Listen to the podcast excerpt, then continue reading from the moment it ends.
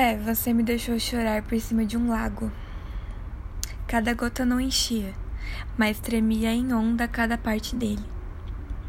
O vazio de uma alma que não sente, que mexe, que pingue não molha, como se no tempo e espaço do pingar a gota sumisse, não chegava ao chão e reagia. Seria uma dúvida da ciência ou apenas um fato da vida? É, o senso comum sempre me causou nojo.